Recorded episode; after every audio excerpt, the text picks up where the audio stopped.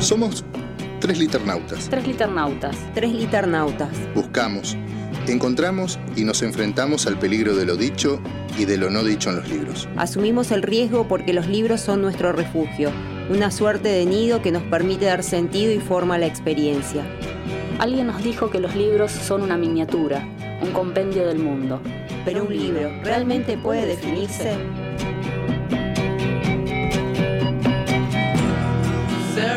Nos habitan con vidas no vividas. Dan profundidad a un mundo inhabitable. Abren espacios en territorios inacabados. Nos protegen cuando la realidad es indiferente. Nos convocan a elucidar nuestra propia experiencia singular. Todos ellos nos permiten jugar, descubrir, gozar, asociar, perdernos. Por eso, exploramos los márgenes amarillos de viejos clásicos. Vamos a la deriva en el mar tumultuoso de los estantes. Buscamos las voces de quienes han creado mundos, con palabras, palabras, con palabras. Somos tres liternautas. Somos tres liternautas. Somos tres liternautas y aquí comienza nuestro viaje entre libros y más libros. Entre lecturas, entre lecturas, entre lecturas y escrituras.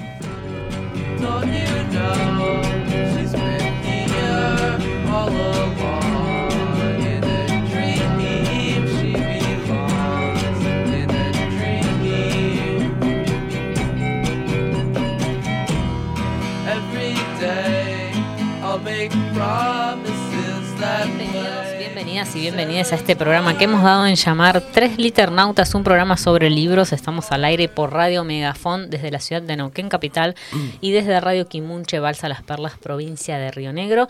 Yo soy María Clara Lavallenqueni y hoy junto a Fernanda Bustamante y Mauricio Giulietti vamos a hacer este programa en el que vamos a conversar sobre libros. Buenas noches. ¿Cómo Buenas noches, ¿cómo andan ustedes? Muy bien. Llegó el viernes. Llegó bien. Es lindo, estamos acá y después es mañana es sábado. Sí, qué lindo. Como ideal. Capaz si fuese un miércoles no estaría tan bueno el programa. Puede ¿Qué ser, dicen sí. ustedes? Tiene Sí, el encanto del Tiene el viernes. encanto del viernes, se suma, se suma. Bueno, en la operación técnica nos acompaña Lucho Álvarez Cordero y Cami Paredes, que están ahí en dupla hoy. Saludamos a toda la comunidad liternauta y a toda la comunidad balsera que nos acompaña cada programa, décimo sexto programa de la tercera temporada de Tres Liternautas. Y bueno, eh, tenemos... eh, ¿Qué tenemos hoy? Ah, tenemos el adelanto tenemos de temas. adelanto de temas, ¿no? Bien. Eh, en la sección Sí, un libro tras otro, Mauricio reseñará El lugar de la espesura de Laura Godoy. Ahí lo está mostrando. En la sección Preguntas y Respuestas soplando en el viento vamos a conversar con Adriana Aredes por vía telefónica y tenemos nuestra sección del Sundoku con la palabra de eh, Hugo H. Herrera que estará ahí contándonos qué, qué está leyendo que en está estos leyendo. tiempos. Bien, que tiene en su mesa de luz. Así ¿no? es. Bueno, yo voy a recordar las redes, nuestro Instagram, tres liternautas. Eh, chao Cami, ahí nos saludaba Cami que se iba. Eh, realmente los, los, los videitos de Camilla explotaron nuestro Instagram, ¿eh? Y sí, estábamos todos esperando. ¿Sí? Sí, sí, sí. Se estaban haciendo esperar los audios de Camilla. Yo esperaba la poesía igual, si nos Ah, está sí, no, escuchando pero- y mando el reclamo.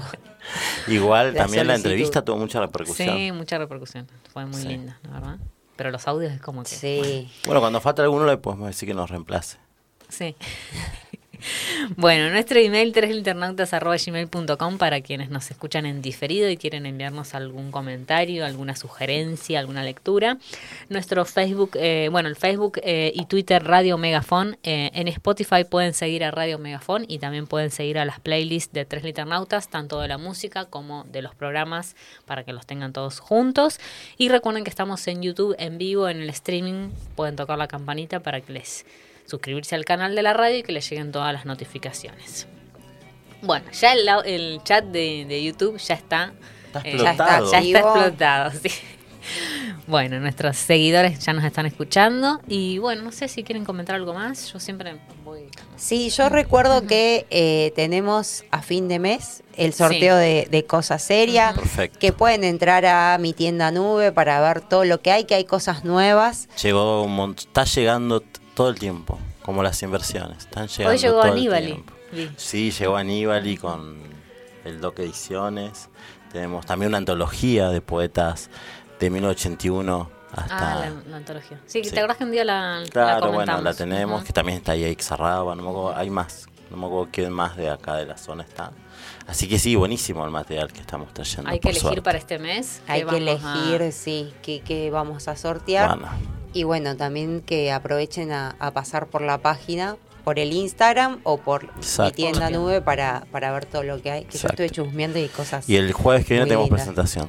Ah, bien. Es verdad. En el Micelio. Bar Ujú. presentamos eh, un libro de Sonia Lucero. Ujú. ¿Cómo es el título?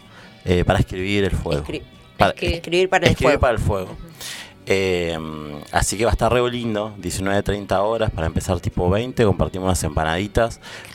Vamos a estar ahí conversando, es. Clarita va a conversar con, con Sonia y bueno, y vamos va a haber lectura también, así que va a estar re lindo. Va a estar bueno. Y también van a estar, hay, hay invitadas, ¿eso lo vas a decir o Sí, no? sí, tenemos de todo. Ah, tenemos de todo. No, Ah, va, a haber va, va- va a haber invitadas especiales, incluso van a poder ahí adquirir el libro, que es una versión también artesanal, eh, hecho por Alba, que... que por color humano, que es el emprendimiento de. Y van a estar invitadas al Kitara, que vienen directo del interior a, a este evento. Así que las compañeras van a estar ahí leyendo o recitando, no sé, veremos. O algo especial que capaz que Exacto. prepararon, ¿no? Para, Ujú. para presentar. Bueno, ahí vamos a estar entonces Ahí presentando el libro de Sonia Lucero, con quien ya estuvimos conversando, bueno, amiga Sí. y colega también. Así que bueno, va a ser lindo. Además comer algo, bueno. Sí, es muy Es lindo muy lindo el ambiente, lugar, es sí. muy lindo el ambiente también. Y es un ratito que pasamos ahí como acá compartiendo libros y conversando sobre libros. Así que los esperamos a todos. Es Muy eh, muy esperada la presentación del libro de Sonia. Sí, Mira, hace dos años Desde- que sí, estamos, o un año y medio Un año y fácil. medio. Sí, y tuvo, también tiene mucha. eh, Hablábamos de, de Camilla, bueno, este fue igual, todo el mundo compartió, comentó, está todo como. el- Así que un bestseller. Va, va a partir temprano para, para reservar lugar. Sí, sí, sí, sí. Guardando un lugar, a mí, por favor. Sí, vos vas a estar trabajando. Yo voy a estar en un lugar tomando Claro. cerveza y viendo. que nadie ocupe ese lugar. Bueno, entonces, jueves, 19.30, en Micelio Bar, Bar. La Pampa present- 285. Bien, Presentación del libro de Sonia.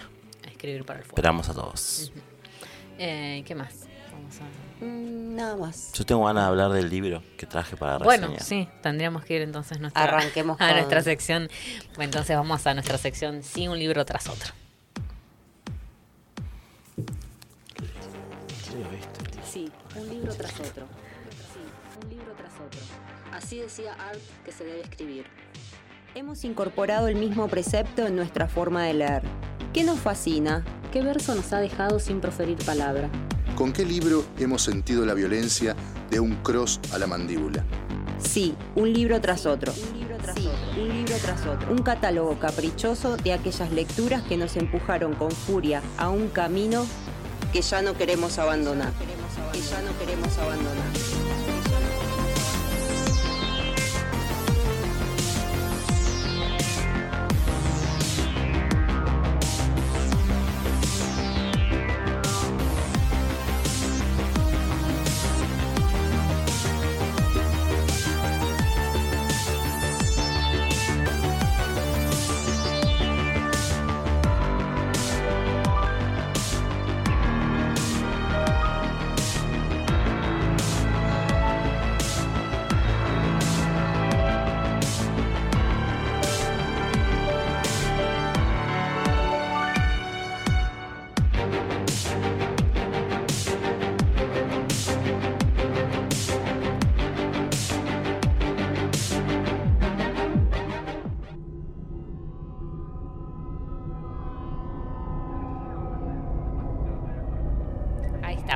Estamos. Bien, al aire. Estamos al aire. ¿Estamos al aire, Día Susana? ¿Estamos en el aire? Estamos al aire. Bueno, eh, bueno, Mauri, ¿qué nos trajiste? Bueno, traje para conversar sobre Un lugar en la espesura de Laura Godoy. Es una hermosa edición de Agua Viva. Agua Viva es una editorial que está dirigida de edición literaria por Washington Atencio, que ya entrevistamos acá.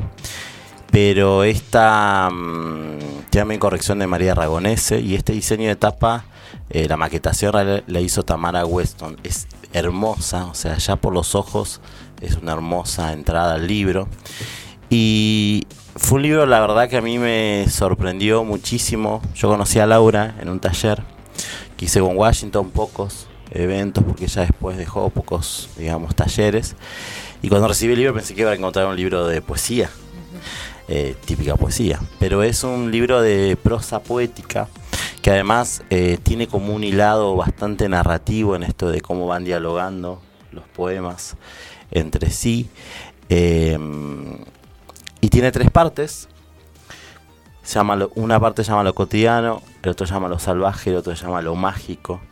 Y en realidad me, gusta empezar por ahí, no porque sea una cuestión de estructura y yo soy una persona de letras, sino que em, me interesa esto porque yo pensé, pensaba antes de venir como, como una consigna. Digo, si a uno le pidieran escribir un libro de algo así de chiquitito, pero que a la vez sea inmenso, lo tenemos acá.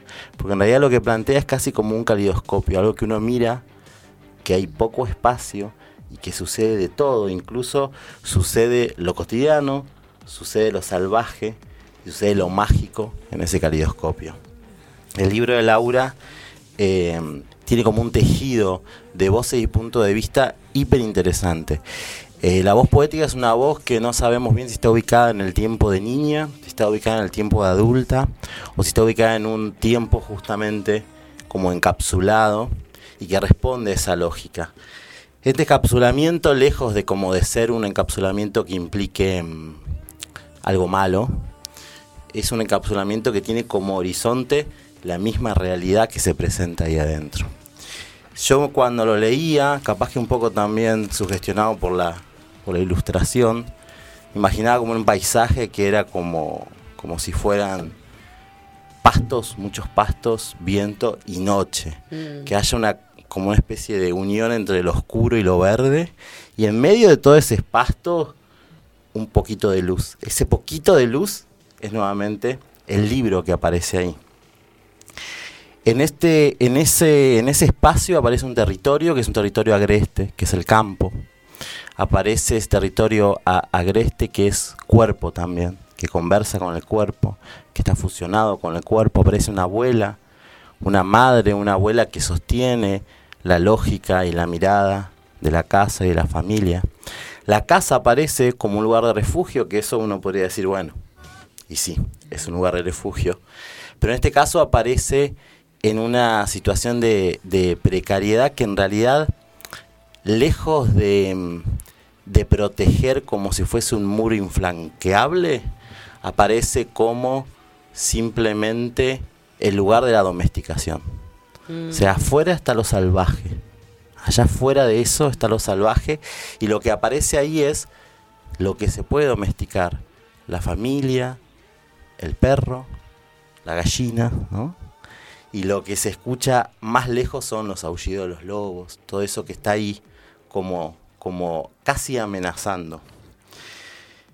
Eh, me parece también muy interesante del libro eh, cómo aparece esto de el lugar de la espesura, porque en realidad la, espesura que uno lo vincula con lo espeso, con, con esto que se te pega, con esto incluso mm. tiene como connotaciones, porque las busqué, no es que las sabía, pero de sucio, ¿no? Que está vinculado a lo sucio.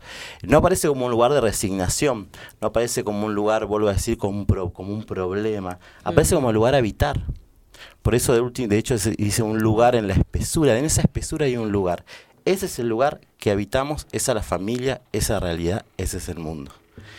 En ese lugar de la espesura que aparece como por momentos sucio, por momentos salvaje, aparece imágenes femeninas muy fuertes, de hecho aparece una madre y una abuela que, que, van sosteniendo como pueden esta, este lugar tan eh, determinante para la vida de la voz poética. Voy a leer un par de poemas antes de pues son cortitos, marqué con, como clara con diferentes colores. Este corresponde a la primera parte que es lo cotidiano y dice así. Mi abuela no sabe leer ni escribir, pero conoce los secretos de la tierra, de los animales y de Dios. Siempre nos aconseja qué té de yuyos tomar cuando andamos mal de la panza, nos previene de las tormentas y nos dice cómo desoír la tentación de la carne que se agazapa como las alimañas del campo esperan la noche para poder salir. Otro. En esta casa de madera, donde las ventanas no tienen vidrio, no hay lugar para lo frágil. Los postigones tapan el sol, pero también protegen del viento del sur. Mamá se esconde acurrucada en el rincón más oscuro y solo puede ver dos ojos marrones, uno salvaje, el otro salvífico. La ayuda a incorporarse, las uñas rayan el piso de tierra. La casa se llena de invierno. Mamá me cubre por las noches con una piel que no es suya. Me acurruco cerca de su ombligo, mi cuerpo frío sabe que fui parte de la carne doliente. Ella se lastima, yo sangro. Y dos más. Tengo el pelo largo hasta la cintura, todavía no conozco ninguna verdad. El verano, el campo y el eucalipto tampoco. Somos jóvenes y podemos permitirnos el pecado de la inocencia. Encuentro una víbora cerca del árbol. Las dos nos confundimos con la tierra, pero yo puedo gritar. Mamá llega a mi socorro. Con un golpe de pala limpio corta el cuerpo en dos. Ahora que ya no queda verano, ni campo, que mi pelo fue cortado igual que las ramas de eucalipto, cuando siento que el miedo se arrastra en mí, debo ser pala, debo ser mi propia madre. Para terminar así en esta, este comentario de este libro que es hermoso, quiero también hablar, yo siempre hablo de Elian, viste, lo traigo bastante porque lo leí mucho, Elian del Mestre, y Elian tiene un poema que él dice, si fuéramos un lugar, si fuésemos un lugar, seríamos un lugar tranquilo. Yo creo que si Laura pudiera parafrasear eso, diría algo así como, si fuera un lugar, o si fuese un lugar, sería el lugar de la espesura. Nada más. Gracias. No sé si quieren preguntarme algo. No, ¿de, No, de dónde te- es Laura? No la conozco. ¿Cómo? ¿De dónde es Ay, no la presenté a Laurita. De Buenos Aires. Es joven, nació en el 85.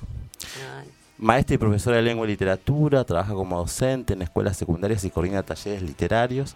Forma parte de la antología Jardín de Camalote 2021.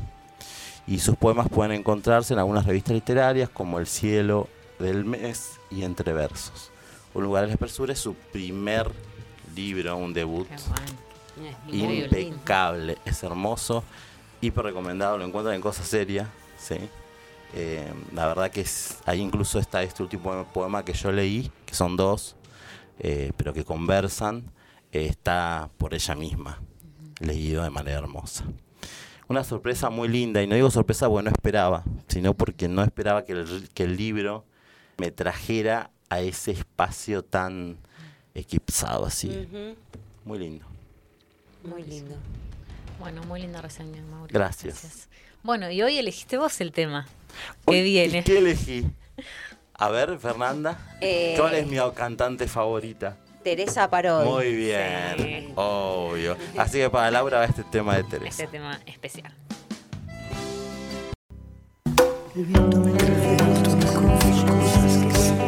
Entre la soledad de la estepa y el ajetreo vertiginoso de la ciudad, Palabras con rostro desconocido ruedan, se confunden entre las ramas del jarillal. Se cubren de polvo y frío. Se pierden en el cauce pedregoso del Limay.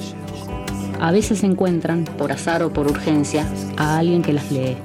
Hoy queremos escuchar las voces de quienes han hecho rodar esas palabras. Esto es Preguntas y Respuestas soplando en el viento. El ciclo de entrevistas de tres liternautas.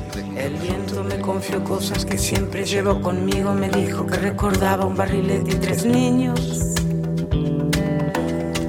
El sauce estaba muy débil, que en realidad él no quiso. Que fue uno de esos días que todo es un estropicio.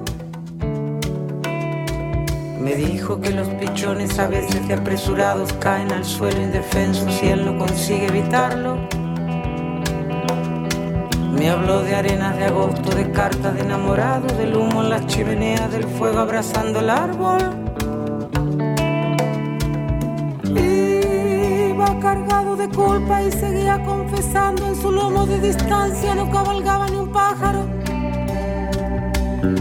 Era un fantasma ese viento, un alma en pena penando y en ese telar de angustias tejió sus babas el diablo.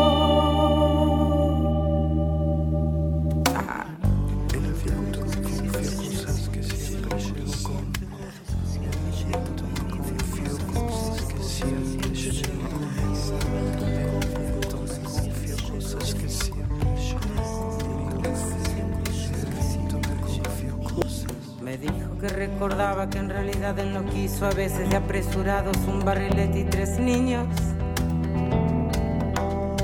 Me habló de arenas al cielo y chimeneas al piso, de cartas de enamorados, que todo es un estropicio. Te escucho bien. Era un fantasma ese viento, tejió sus babas, el diablo iba quebrado de culpa y no consigue evitarlo. En ese telar de angustias, el fuego abrazando el árbol, el sauce estaba Hola, hola. Le pregunté por las chapas del techo de los de abajo, dijo el hombre de luchar para conseguir los clavos. Hola, sí, te escucho. Te escucho. Para olvidar sus quebrantos o de sentarse a esperar. Regalos eleccionarios. Te escucho. ¿Ahí me escuchan?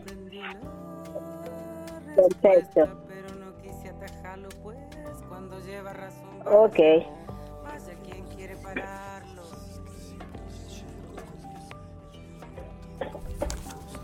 Bueno, ahora sí, eh, estamos en el bloque preguntas y respuestas soplando en el viento. Estábamos ahí acomodando algunas cuestiones técnicas de la llamada. Eh, vamos a saludar a Adriana Aredes, que ya está con- en comunicación con, con nosotros. Bienvenida Adriana Aredes a Tres Liternautas. Te saludamos Clara, Fernanda y Mauricio. Bienvenida. Hola, ¿cómo están? Gracias por invitarme a esta sesión de vuelo. Así que muy agradecida. Bueno, Bueno, muchas gracias por compartir tu tiempo. Bueno, Adriana, siempre antes de, de cada entrevista hacemos una pequeña presentación para, para arrancar, así que eh, les cuento un poco quién es Adriana. Adriana Aredes es escritora y docente. Durante muchos años vivió en Neuquén, pero desde hace varios años ya reside en Mar del Plata. Cuando le preguntamos cómo quería presentarse, nos dijo que quisiera pensarse desde el recorrido de una niña que descubre la letra escrita. Y a partir de ese momento, el momento en que empieza a leer, se reconoce como quien se ve en un espejo antiguo. Y la letra trae voces lejanísimas que a veces se confunden y es necesario llegar hacia ellas para saber cuál es la procedencia del que lee, de la que lee. Adriana nos cuenta también que le gustaría empezar por lo que está realizando en este tiempo. Los libros que tuvo la oportunidad de publicar forman parte de un proceso y de un tiempo que lo siente bastante lejano de este momento de su vida. Publicó El Arco del Vidente en eh, ediciones El Último Reino. Último Reino, perdón.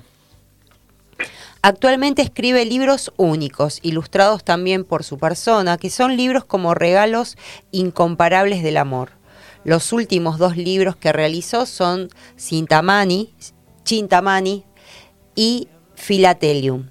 La destinataria de esos libros únicos es su hija, que no vive en Argentina, y es quien guarda esos regalos con las imágenes como fueron creados. El que está escribiendo en este momento lleva el nombre de Rapsodias Oceánicas. También edita libros ilustrados en la editorial Smithy, que quiere decir libros revelados.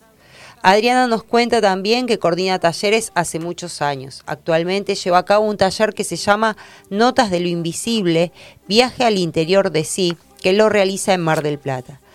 Y también lo hace vía online eh, eh, el mismo taller. También realiza con las niñas un taller que se llama Cosmonautas desde el árbol mágico hacia un taller de escritura y de creación de libros. Gracias Adriana por compartir esta entrevista con nosotras. Nosotras. Bueno, muchísimas gracias a ustedes. Y bueno, comenzar esta, este viaje para mí eh, con personas que en este mismo instante se encuentran en la provincia de Neuquén, un lugar que ha sido muy vivido por mi persona y que ahora es eh, ese, desde ese recorrido entre el valle y el desierto al océano, que es ahora donde vivo, a orillas del océano. Y me gustaría como empezar pensando en, más que en la primera persona, en el, en el don, pensar en, el, en la dádiva de, de tener la posibilidad de utilizar, de crear, de vivir en y a través de la palabra, de la palabra que se escucha, de la palabra que se lee. Y me parecía eso como si tuviera que presentarme a mi persona en este momento, me gustaría que hablase el don, que es algo, un regalo, el presente, el obsequio, la dádiva, dádiva que te ha sido entregada para, para que a su vez la puedas destinatar y, y así seguir haciendo su viaje, su ronda, su laberinto, diría Borges, porque la palabra don me recuerda siempre a Borges, siempre en ese poema de los dones, el otro poema de los dones, no el, el más conocido tal vez, cuando dice, comienza el poema diciendo gracias, una palabra tan, tan común, tan cotidiana y tan profunda tan importante de ser dicha por, por los poetas, por las poetas, por todos los seres. Y en ese poema Borges dice que agradece poder ver a los otros seres con los ojos con los que la divinidad los ve, entre otras gracias infinitas que tiene. Así que desde ese lugar me gustaría hablar. Bien, ¿y cómo andas, Adriana Mauricio? Un gusto. Y, Hola, Mauricio, ¿cómo, estás? Y esto que, que, estás diciendo muy de manera muy linda, ¿cuándo tenés vos conciencia de ese don? ¿Cómo surge ese don de la palabra y la escritura? Y también si, si había algún tipo de contexto en donde ya ese don estaba previo a, a vos o a, o a tu propia voz. Y mira, comienza como es algo entregado, me lo entrega mi madre. Eh, cuando mm, éramos, yo era muy pequeña, mi padre trabajaba en una fábrica de, de hacer eh, azúcar, porque soy de nacida en Tucumán.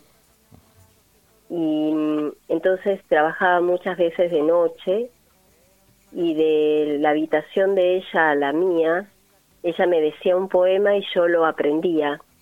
Ella me decía un, un, verso y yo lo repetía y así durante muchas noches recuerdo ese canto, ¿no? Esa voz que eh, me suscita esa emoción que después eh, voy a estudiar poesía, por ejemplo, ahí en Tucumán pedía estudiar eso. Eh, y, y luego en el, en el transcurso del, de, la vida nunca pude hacer otra cosa más importante eh, en, el, en el trabajo, que también, bueno, eso, ejercité como docente durante 25 años en la docencia frente a alumnos en las escuelas allí en Neuquén y, lo sigo haciendo en este momento. Y esa, esa presencia que para mí es la poesía, es una, una presencia, una, un acto religioso, un acto que me liga, que me religa a una esencia vital, a una esencia que está más allá de, de mi en mi historia personal, corporal, material. y, y, eso a su vez me permite, sobre todo en este tiempo ya de, mucha madurez y además de, haber pasado demasiadas o las circunstancias que nos tocan a todos y a todas, eh, estar eh, como esa imagen del capitán Nemo en el Nautilus, eh, en su órbita navegando en el submarino, entregada completamente a la, al conocimiento después de, de, haber estado muy expuesta en las clases, en, en, en las barricadas y después de todo ese trayecto, ahora en el Nautilus. Y te hago una, perdón que te interrumpa, porque me interesa una idea que pusiste esto, de, que dijiste de la poesía como una presencia, y pienso en, en cómo surge y cómo se, se, teje en tu cotidianeidad, si es, si es de manera constante, si hay cierta estructura que vos ya tenés prevista, y por otro lado, cómo es el proceso de, de escritura en cuanto a la revisión, ¿no? ¿Hay un trabajo en la revisión o es más el trabajo de, de más de de lo que va surgiendo. no sé si me puedo explicar cómo es esa estructura de trabajo tuya en función a la palabra, o no solo cuando editas, sino cuando cuando, escribo. Eh, cuando escribís.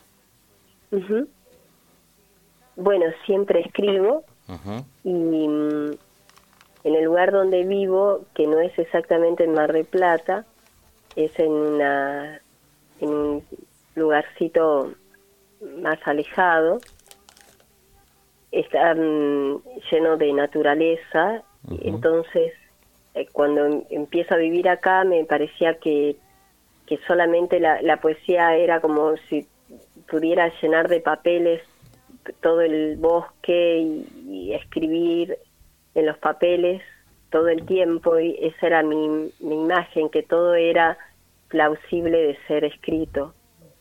Y bueno, eso funciona en mi vida cotidiana.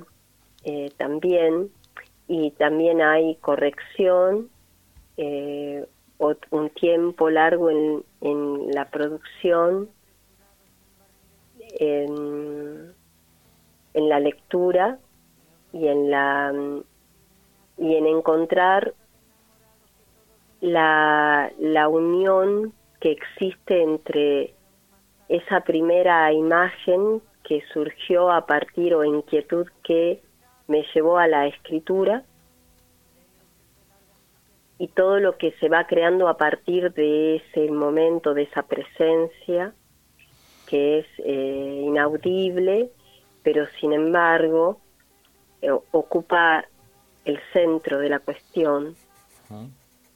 Y entonces voy trabajando sobre ello mucho tiempo, así todo enfocada en ese en ese punto, en ese, en este momento, estoy escribiendo un libro que, que tiene una relación con la forma, eso eh, que decía Levertov, que la forma nunca debe, que el contenido nunca debe exceder a la forma y la forma al contenido. Bueno, y estoy haciendo un libro que tiene, mm, eh, que, que tiene, que es escalado, tiene ventanas y en, en esas ventanas hay dos personajes, una leva pájaros y la otra le entrega los cielos. Y son fotos de pájaros y cielos del lugar donde en este momento le toca a mi presencia vivir y que son todos los pájaros del lugar y los instantes de, de ese movimiento que son pequeñísimos, que son detalles. Sí, eh, bueno, en mm. ese trabajo estoy. En, eh, hablábamos fuera del aire en esto de, de cómo lo que leímos tuyo eh, va configurando como, como imágenes, ¿no? como escenas, esto que estás también diciendo con, con los pájaros y el cielo. Eh, y, que, y que también, eh, digamos, trasciende el género de la poesía y va hacia otros géneros esa, esa estructura de querer captar como, como esa imagen y ese momento de instante, porque de hecho también escribís teatro, entonces eh, lo vinculamos a eso, ¿no? ¿Qué, ¿Qué, tan, tan importante es la imagen para vos en tu obra? sí, lo es muy, muy importante. Me emociona, me, captura la, imagen visual, eh, y durante la época de la pandemia empecé a dibujar como cuando era niña, que dibujaba con el lápiz suelto, sin ninguna pretensión, y, volví a ese estado de poder eh, dibujar como eso, sin pretensión alguna, y apareció la, la imagen dibujada, pintada, em, conmovida, y bueno, en la fotografía también me, me, parece maravillosa, y, y, es más, pienso que, que el arte eh, es un es un medio imposible de ser separado, ah. diagramado como acá el teatro, acá la música, acá la poesía. De hecho, la poesía y la música son hermanas gemelas. Ah. Eh, es imposible prácticamente hacer poesía sin tener un detenimiento en la música, sin, eh, sin esa cadencia de la música. Y, con respecto a la imagen, ¿no? las imágenes que también me llevaron a la escritura teatral,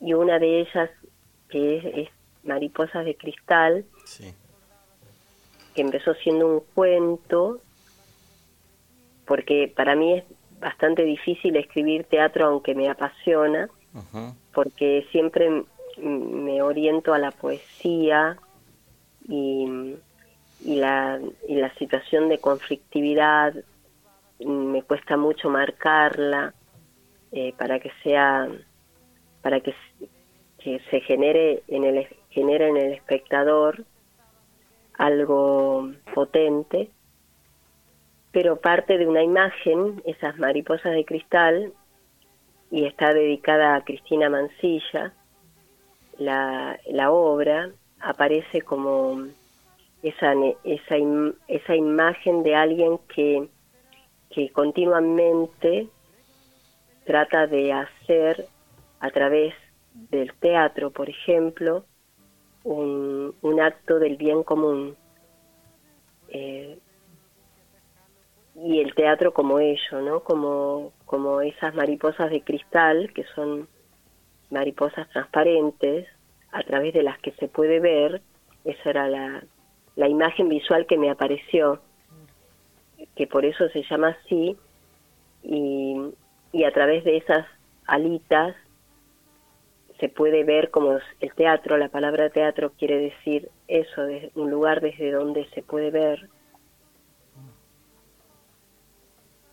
Y entonces esas mariposas de cristal aparecen como como las que eh, vuelan en larguísimas migraciones y a la vez nadie las puede detener. Eh, tienen una alimentación tal que eh, logran correr, no me sale en este momento la palabra, correr a los enemigos no, tiene depredadores eso. Claro. Mm. Entonces, eh, eso, esa eh, real situación de estas mariposas em, fue la imagen para pensar el teatro y para pensar una obra que a su vez tiene adentro otra obra y que podría tener otra y otra y otra. También pienso que que ese es el, arte, una obra dentro de otra obra y así infinitamente, hasta la obra sin autor, sin, sin autoría, sin primera persona. Adriana, yo te, te, voy a llevar un poquito a algo que dijiste que me dijiste al principio que me pareció muy interesante esto de que mencionabas sobre el poema de los dones y, y hablaste de, de la palabra gracias, ¿no? Y pensaba, porque me pareció interesante o me interesaría conversar con vos sobre esa decisión que tomaste eh, sobre el sentido de una obra, ¿no? Porque nos contabas cuando conversábamos antes de la entrevista, y también lo decía Fer en la presentación, eh, que publicaste dos libros, uno con Editorial Limón, que lo tenemos acá en, la mesa, y otro con Último Reino, y luego decidiste no hacerlo más, pero siempre la creación, pero digamos, la creación literaria o escrituraria estuvo ligada a pensar la escritura como un gesto de amor, y pensaba en esta palabra que vos habías dicho, ¿no? Como un gesto de agradecimiento también, ¿no? Eh, como los libros eh, Chintamani, si no lo eh, pronuncio mal, y Philatelium, fueron dos libros que le regalaste a tu hija. Y yo entendí ahí que había una, una decisión política también en ese, en ese gesto, en ese acto, ¿no? Eh, ¿cómo, ¿Cómo pensás eso vos? ¿Cómo entendés ese, ese acto concreto, ¿no? ese proceso de escribir y hacer un libro que va a quedar ahí en, ese, en esa persona? Bueno, nosotros tuvimos la oportunidad de leerlo. Bueno, la, por ejemplo, Chintamani, que, que en sánscrito, que es una de las gracias que tengo que dar a esta vida, que es poder estudiar sánscrito y, leerlo. Esta palabra es una palabra muy alucinante porque quiere decir eso, joya preciosa.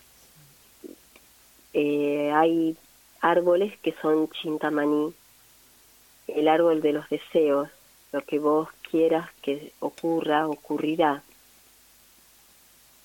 Y desde ese lugar, pensando en, en alguien muy amado como es mi hija, y a su vez eh, lo escribí al, al, al poemario, carta, no sé, es como varias tiene varias entradas posibles, como un, libro rollo, de hecho ella no, vive en Roma y se lo mandé, se lo mandé de regalo, es un, rollo larguísimo, porque Jack Kerouac cuando estaba escribiendo, escribía en, un, en esos un rollo de papel que en ese momento ah, existía, escribía en su máquina y no quería tener hojas cortadas, para no detener la escritura, como un acto de única respiración.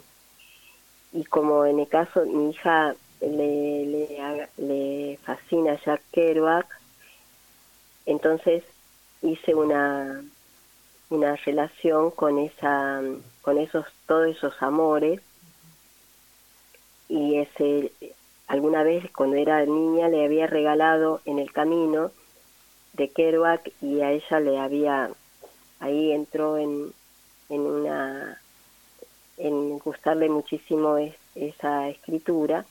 Entonces pensé en, en, el, en el acto de escribir de Jack Kerouac, ¿no? Un libro en ese estado, ¿cómo, logra alguien que escribe o que hace arte provocar la equivalencia en el otro, ¿no? Entonces yo sentía que Kerouac provocaba en mí ese estado de, de dimensionar la escritura como un solo acto respiratorio, como si lo tuviera que decir en una sola inhalación y al exhalar ya hubiera terminado. Esa, esa sensación, esa, diría casi una verdad para mí, eh, de ese modo fue escrito. Y entonces, ¿cómo el acto político con el que vos mencionás que sería mm, eh, ese, digamos, no eh, hacer un libro único, un libro que no pueda repetirse, porque ese es el acto y está eh, destinado a su vez desde ahí. Sí, que conversa con esto que decíamos de, de lo que sucede frente a uno eh, de manera casi instantánea por un instante. Vuelvo a la imagen de los pájaros, ¿no? Me parece que también va en esa línea de, de eso que es tan significativo, pero como decís vos, es único. Claro, y, y tal vez la, la, el, el acto de, de contemplar y de y no querer, eh, ¿cómo podríamos decir? ¿Cómo podría decirles? Mm. Interferir, algo así. No, no, no, no, no, no la, la banalidad de la multiplicación, em, como, como todo lo, lo, cuidado, lo, lo especial, lo entregado de modo especial. De hecho, después empecé a hacer eh, libros que, que, se llaman algo así como una edición de libros nómades para los, los llamados libros de viajes, que en realidad lo son todos. El, y, y, cada uno tiene una ilustración diferente, un, un, papel diferente. Y en este momento de, de, de, alta generación de, de todo, eh, que todo puede ser transmitido en forma virtual, me encanta la idea contraria. Me encanta. Pero en ese caso digo sí, eh, eh, es político. Porque eh, pienso en una labor que hacen los leñateros en, en Chiapas, que es un taller que lo dirige Ámbar, Ámbar Paz, la gran poeta americana, y con los originarios de, de, la, de la zona hacen libros únicos, ah. teñidos con teñidos con las tinturas eh, del lugar, hacen los papeles, eh, todo un, trabajo integrado desde la más profunda antigüedad y eso me parece bellísimo me parece como como que hay de algún modo que volver a ello, cuando ya incluso el libro es tan difícil de, comprar, es tan difícil de hacer en cantidad, eh, bueno, en fin, es una manera de ver, tal vez soy muy antigua. Em, Adriana pensaba, porque justo en Chintamani es, eh, bueno, decías vos que era un, es uno de los libros únicos, ¿no? Que, que por partes le cuento un poco a la audiencia que por ahí no lo, no lo, bueno, nosotros lo leímos, así que tenemos tuvimos ese acercamiento, ¿no? Un libro que por momentos eh, es, eh, es un libro de prosa poética, por otros por momentos es narrativo, por momentos es místico. También yo observé esa, esa, ese misticismo, si se quiere, con escenas que bien podrían ser de una obra de teatro, también esto de las imágenes que es muy fuerte, ¿no? Em, y al final del libro decís, es un cuaderno de notas secretos, garabateados y páginas salvajemente escritas a máquinas para tu propia felicidad. Y me quedé con esa idea, ¿no? Para tu propia felicidad, ¿no? Porque, bueno, es un libro que recupera no sé, cuestiones de la vida personal, de la genealogía, creo, de los vínculos que se establecen entre madre e hija, que de alguna manera configuran también la historia personal.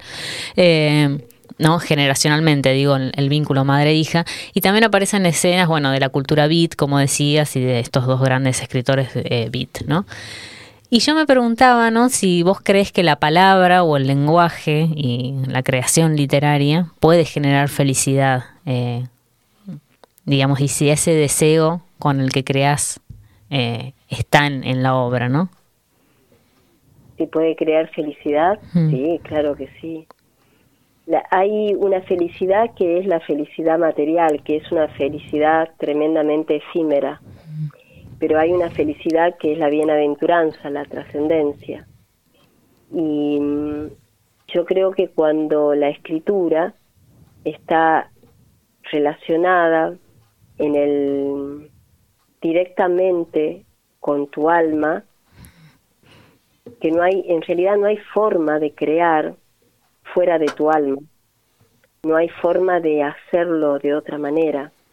La que crea es el alma, lo, lo imposible de ser visto, lo inenallable en muchos casos, pero cuando se encuentra y la escuchas, produce un estado de felicidad porque esa sos, ese ser sos que ya no es ni Adriana Aredes, ni ni Clara, ni Fernanda, ni Mauricio. Es un alma eh, que está más allá de, de este cuerpo material. Entonces, esa, ese estado, ese, cuando se escribe desde ahí, se puede generar esa felicidad que es una felicidad trascendente, que es una felicidad trascendente, no es la felicidad que, que te provoca la fama, ni, ni el dinero, ni, ni todo lo que se pueda ganar eh, por, por ciertas circunstancias que pueden estar y en el mismo momento dejar de estar. Sin embargo, cuando, cuando adquirís ese, esa sensibilidad, te vas dando cuenta de a poquito que tenés alguien que está adentro y que, que habla. Y que habla y cuando habla y la dejas hablar, eso en, en muchos textos, cuando se habla de la, de la revelación o de la escritura revelada, lo dice Chantal Meillard en La Faba del Caracol, que es una de las formas de la, del acto creativo. Cuando sentís que eso aparece como un estado de revelación y que no podrías decirlo de otra manera, no podrías escribirlo de otra manera, es un acto de felicidad y ese mismo acto de felicidad se transmite al otro porque a veces me pregunto eh, acerca de lo que escribimos, para qué lo escribimos. Los seres humanos escribimos sobre nuestra experiencia, sobre este plano, sobre esta tierra, y son experiencias, eh, como diría el narrador de las alas del deseo de Wim Wenders, estos hombres, ninguno escribe sobre la paz, y está hojeando los libros en la biblioteca de Berlín, y todos los libros que ve la gente, él está observando, son libros que hablan de la guerra. Nadie quiere hablar de la paz, dice el narrador. Y ahí, Eso es llamativo. Sí, y ahí te interrumpo porque me interesa que hizo... Lo, ahora vamos a hacer como una, una pausa corta, viene esa una parte de, de, digamos, la entrevista, pero me interesa no quedemos con esto, ¿no? Esta pregunta de para quién escribe, desde este lugar que vos estás planteando, desde dónde, que está muy claro, que se ve en tu obra. Me gustaría que después de la pausa podamos, vos puedas eh, conversar con nosotros para quién, ¿no? Que, profundicemos en esa línea, ¿te parece? Vamos a una pausa y lo volvemos. Dale.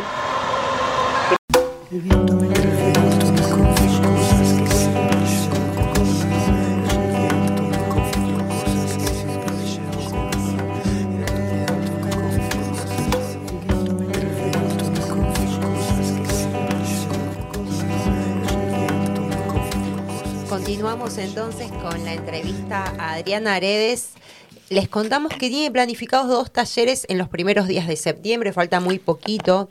Uno de poesía y fotografía y otro un taller de objetos, eh, un taller de teatro de objetos y escritura dramática. El taller de escritura y, fotografía se llama Entre lo invisible y lo visible, el aura del mundo. Y el, el taller de dramaturgia se llama Miniaturas Incandescentes. Qué buena elección de nombre. Estábamos, habíamos quedado, eh, Adriana, en, en esto, ¿no? Como que fuiste muy clara y muy lindo todo lo que dijiste desde el dónde. Eh, pero bueno, ¿para quién escribe o para quién escribimos o para quién escribís vos o, crees que este don que tenés escribe? Eh, ¿Para quién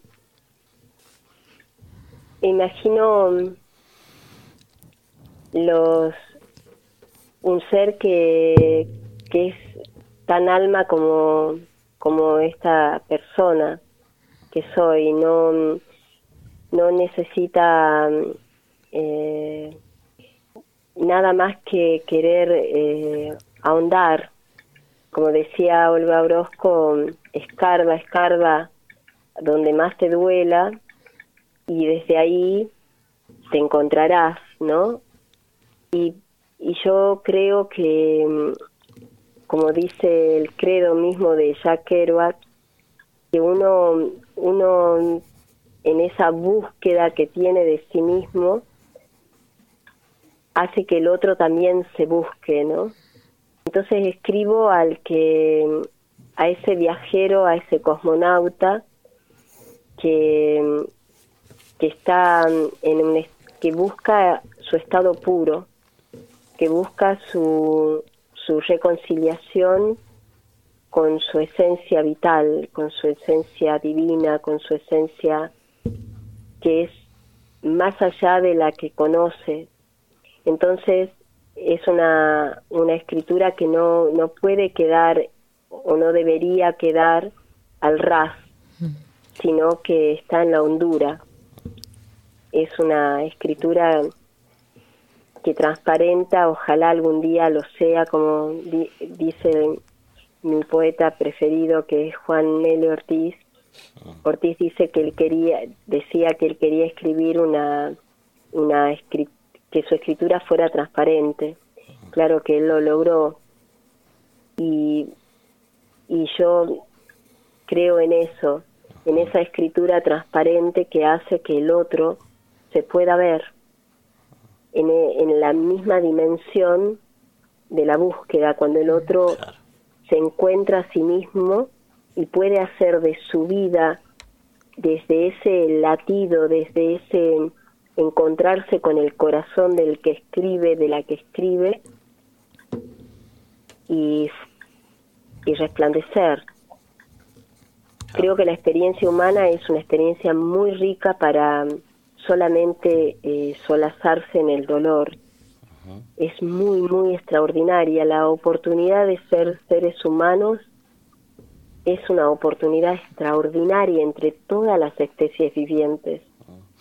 Y mm, me parece que es la oportunidad para no despreciar de ninguna manera una, el, el estado de conciencia y elevarse en el estado de conciencia continuamente y cuando tenés la oportunidad de, de, compartir con otros, que es lo que me pasa en los talleres o en los tantos años que di clases frente a aulas en las escuelas de Neuquén, que para mí tienen el recuerdo más alucinante, eh, las personas, los seres con los que me encontré en esos sitios y que me entregaron sus propios dones y y eso, así es para mí, se escribe para encontrarse con el don del otro y el otro encuentra tu don y a su vez lo entrega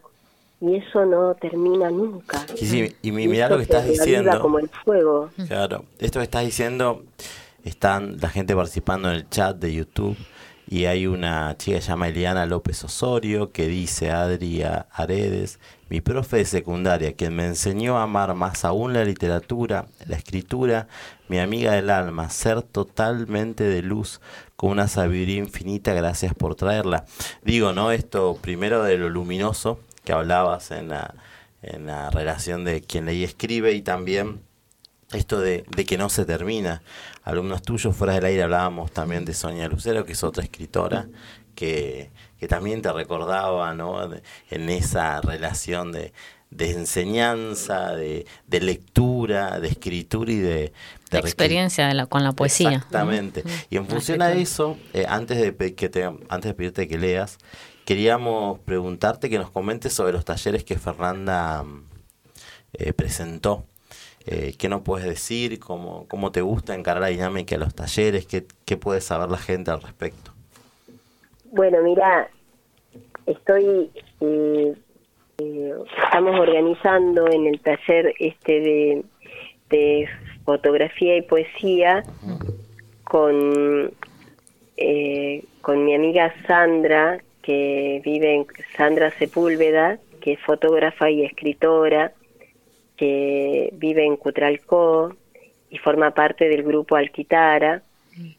Ella es una gran fotógrafa y me enseñó a amar la fotografía, eh, bueno, y hace muchos, muchos años trabajamos juntas en, desde hace muchos años hasta hasta actual hasta ahora en la poesía, en poesía. Bueno, eh, estamos eh, diseñando este taller que tiene que ver con el aura del mundo, con lo que no se ve, y que justamente la fotografía es capaz de, de, de demostrártelo, aun cuando es tan visible. Claro. Y entonces eh, vamos a trabajar junto a ella en esta en este taller para mm, dimensionar el acto poético o la grafía de la luz que hay en la fotografía Qué lindo. y en la fotografía la escritura de lo que no se ve. Qué lindo. y vamos a, mm, a en- a hacer un encuentro. eh, es un taller que va a durar tres meses para seriarlo, para trabajar con tres series. Una serie eh, y, y en ambos, en, en las tres series trabajamos igualmente con la fotografía, con las fotografías que puedan eh, sacar las personas Para que participantes. asistan no solamente es escribir, sino también Claro. fotografiar. Y, la idea es trabajar en tres series. Una, una de las series tiene que ver con, con la poética del haiku. Y una invitada especial es la fotógrafa japonesa Rinko Kawachi, que mm, y en esa no solo porque en ambos casos se trata del Japón, sino porque la envergadura de, de lo sutil, no trabajarlo Claro. un, un nivel de lo sutil y que tiene que ver con la serie de la naturale en la naturaleza, la serie de las estaciones, de los cielos, eh, de la tierra, el agua, el fuego, los elementos, todos esos, eh, todas esas nomenclaturas, Sí. diría María Negroni, formarían parte de ese de esa serie. Después va a haber otra serie que nos inspira la gran fotógrafa Meyer, que fotografiaba, eh, no sé si la conocen, pero si no, busquen. Que es Sí, estamos, yo estoy anotando nombres a los locos. La, eh, ella mm, fotografiaba, eh, tenía una cámara y siempre vivió eh, sola, mejor dicho, trabajaba de, de institutriz, digamos, en, en casas de familia. No tenía una casa, no tenía más que una máquina. Y la, sacaba fotos de la ciudad de, en Boston y resulta que ella, nadie sabía que ella sacaba esas fotos. Claro. Era todo un, ella le sacaba fotos a la, cuando sacaba a pasear a su vez a las niñas que cuidaba. Y, en, y guardó las fotos, las dejó en un, en un lugar, en una guardería, digamos. Bueno, ella luego parte de este mundo y alguien en una subasta encuentra los rollos. O sea, todo un, Sí, es una un- historia, ya es un, ya es un cuento eso. Es un- Eso es. una La novela, no sé qué, pero es es poesía ya. es impresionante la historia de ella. Y, te- y te hago una, te hago una consulta, Ariana. Y para participar de este taller, ¿cómo pueden inscribirse? ¿Dónde pueden encontrar? Y bueno, ahí eh, te- luego les, les paso el... Perfecto, eh, así lo posteamos nosotros. ten- tenemos un, un- los teléfonos, el, Perfecto. el Bueno. flyer y, mm, y la idea es poder después componer una exposición fotográfica Ah, bien. Una como una serie de fotografías que dimensionen los diferentes universos que hay. Claro. Yo me imagino como en distintos lugares que puede ir desde desde el desierto de Cutralcó a, al monte Fuji. Bien nómade la propuesta, como vos, bien nómade. Sí, totalmente nómade. Adriana, estamos ya eh, sin tiempo para... Iba a decir realidad tenemos tiempo porque queremos escucharte, leer. Y, eh, y la gente también, así que si querés para despedir, elegir un poema el que vos quieras. Dale, voy a podría podría leer tal vez de a ver mientras elijo te digo que el otro taller, que Sí. el taller de, De dramaturgia, ¿no? de dramaturgia y de te- teatro de objetos, que tiene el nombre Miniaturas Incandescentes, que es una frase de María Negroni, a quien admiro mucho, eh, tiene que ver con el juego y con la posibilidad de, de encontrarte a través de, de lo mínimo. Bueno, y eso es también un, un acto un acto poético ah, impresionante. Bueno, después nos pasás la info y así Sí, posteamos. y la algo. Dale, compartimos. dale, después la- le- les paso. Bueno, les voy a compartir eh, de Chintamani Ujú. este fragmento que dice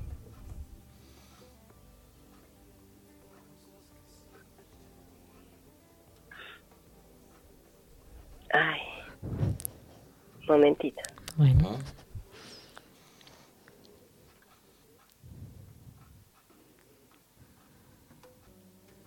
Queridos Sal y Dim, ¿qué debemos hacer para estar a salvo de este mundo que no es nuestro reino? ¿Acaso las visiones de los santos están entre nosotros? Les pregunto a ustedes, Sal Paraís y Din Moriarty, saben del vértigo dibujándose entre el desierto de la vida y el cielo que ahora parece caer sobre la tierra arrecia en los techos de la casa del árbol donde vivo estos días de frío vendaval, limpia nada queda en pie, las flores se despiden para ser otras, acaso mariposas que no se ven, el solsticio de verano se lleva el invierno, ojalá lejos de este temblor que gime el desierto de la vida, del que no se puede huir eternamente, a veces parece una guarida donde llorar como niños hambrientos, a veces, como ahora, es la hoja en blanco donde los encuentro entre los cuadernos de notas, creyendo como ustedes en el sagrado contorno de la vida, en el ojo dentro del ojo. Qué lindo. qué lindo, Adriana. Bueno, Adriana, eh, ha sido un gusto para nosotros poder conversar con vos. Eh, te agradecemos tu tiempo y tus palabras. Y estaremos atentas eh, y atentos a la información de, de los, De los talleres, talleres. para poder compartirlo. Bueno, muchas gracias, muchísimas gracias. Que tengan buenas noches y muy buenos programas. Bueno, Bueno, muchas gracias. Muchas gracias. Gracias. Un abrazo, un abrazo grande. grande. Vamos que a un, tengan buena vida. Gracias. Gracias. un abrazo grande. Gracias, gracias. Vamos a un tema musical y luego continuamos con Tres Liternautas.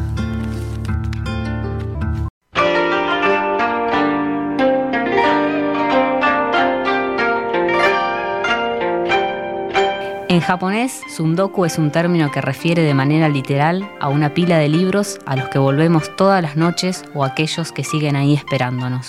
Bibliomaníacos, bibliomaníacas, es más que eso, es esa especie de compulsión porque somos incapaces de vivir sin libros. Incapaces de vivir sin libros. En Tres Liternautas nos interesa conocer qué libros habitan esos sundokus, esas torres de Babel que pueblan nuestras mesas de luz. Que pueblan nuestras mesas de luz.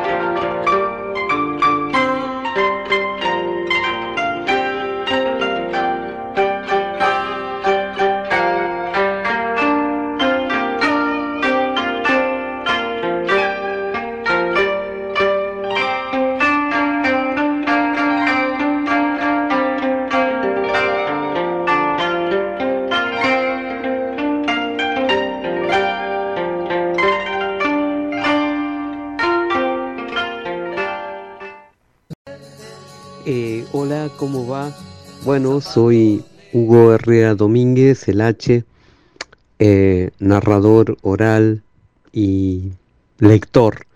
Eh, creo que la consigna es, es, esa, ¿no? De la pregunta de que estoy leyendo en estos días. Em, soy un lector, eh, digamos, promiscuo, leo varios libros a la vez.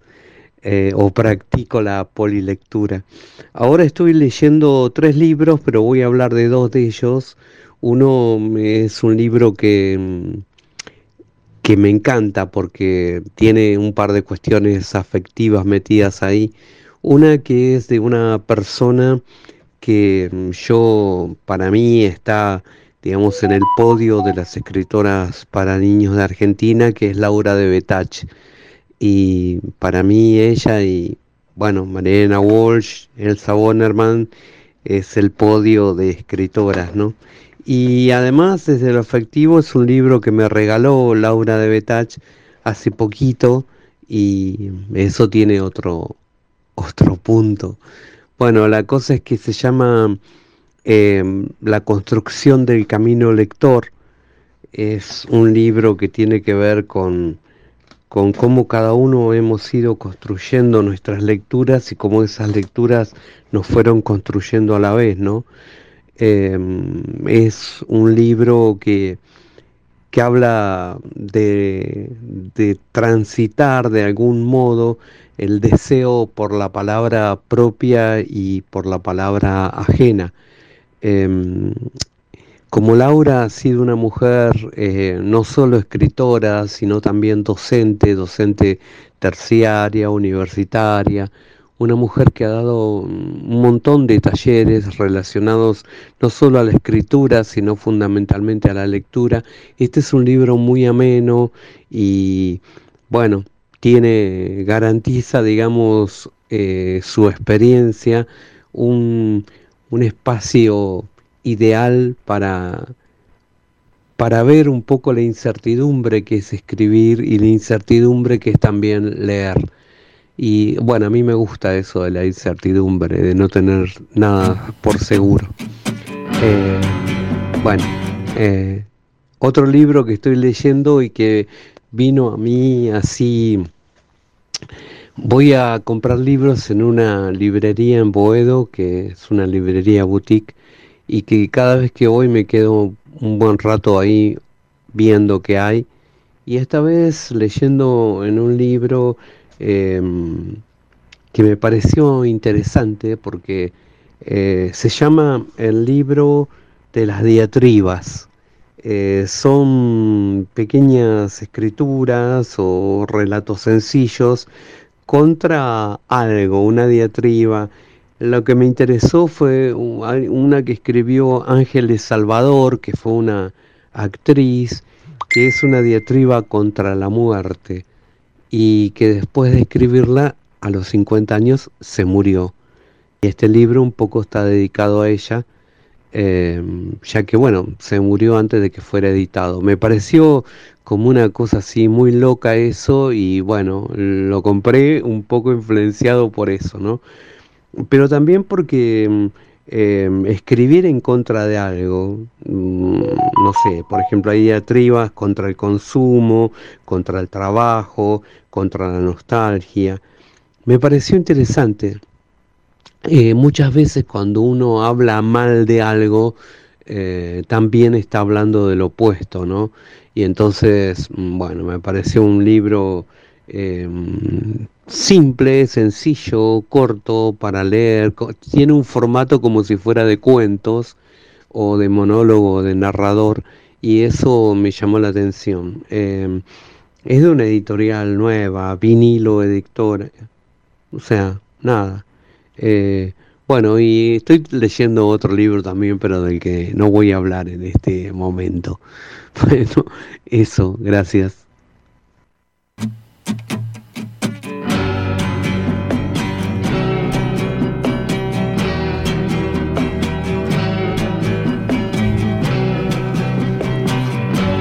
Bueno, estamos. Nos superponemos. Quiero decir bueno también. Bueno, te, dejamos decir bueno. Bueno, escuchábamos el Sundoku de eh, Hugo Herrera, el H, eh, narrador oral de, de acá de Neuquén Capital desde hace mucho tiempo. Mm. Eh, y bueno, también tiene a cargo la Escuela de Narración Oral que está ahí con a punto de iniciar unos talleres que por lo que vi estaba con cupo completo. Pero bueno, Ah, bueno. Quien, quien está interesado o interesada puede escribirle, buscarlo en las redes Claro. y, Y esperar los comunicar. próximos. Claro, esperar los próximos a ver si se desocupa. Muy Eh, querido el H en las escuelas, yo siempre lo llevaba y Sí. los estudiantes quedaban Y sí, Sí, genera, mucha linda fascinación. fascinados con los cuentos. Siempre se los acordaba. Bueno, vamos a hacer el Llegamos cierre. ¿no? al cierre, Al cierre de. eh, omitimos el tema musical de cierre, acá hubo una ardua discusión Estamos a ver qué ahorro. con eso. Estamos ahorrando temas plata porque no y tenemos, sí, ahorramos claro, temas. hay que ahorrar temas. Se lo eh, pierden porque era un tema hermoso. Así Pero después es para, para el viernes. después. Claro. No, no, yo quería y hará escuchar para el viernes que viene. El No público tiene va a quedar ahí con la intriga. ¿Cuál era el ¿Cuál tema? era el tema que era? No Toda la semana pensando eso. Parodi. No, no, era uno especial de X. Bueno, eh, Tres Liternautas entonces llega a su fin. Eh, en Tres Liternautas del día de hoy, en sí un libro tras otro, Mauricio nos recomendó la lectura de eh, Un lugar en la espesura de Laura Godoy. Conversamos con Adriana Aredes sobre sus libros, que algunos los tenemos acá. Eh, la piel del agua, Chintamani, Filatelium, eh, Arco del del Vidente y sus obras eh, De teatro. también. En la sección Sundoku conocimos que está leyendo Hugo El H. Herrera y nos contó que estaba leyendo La construcción del camino lector de Laura Debetach eh, por la editorial Comunicarte y el libro de las diatribas de editorial Vinilo Lectora.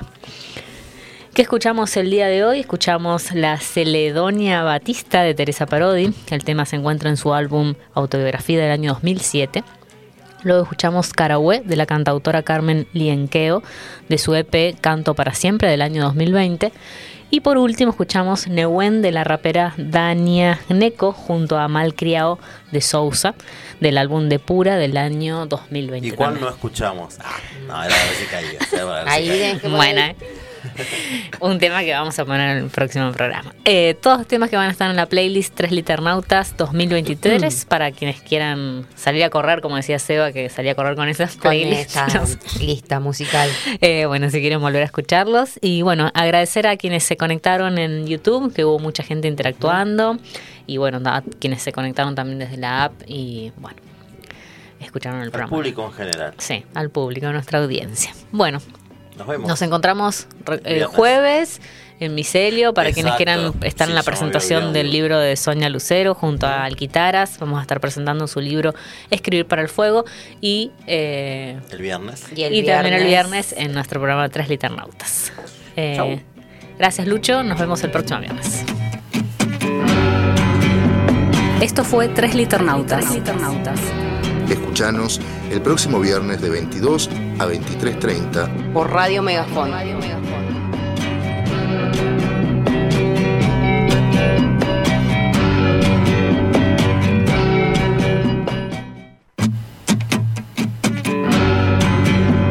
Esto fue Tres Liternautas.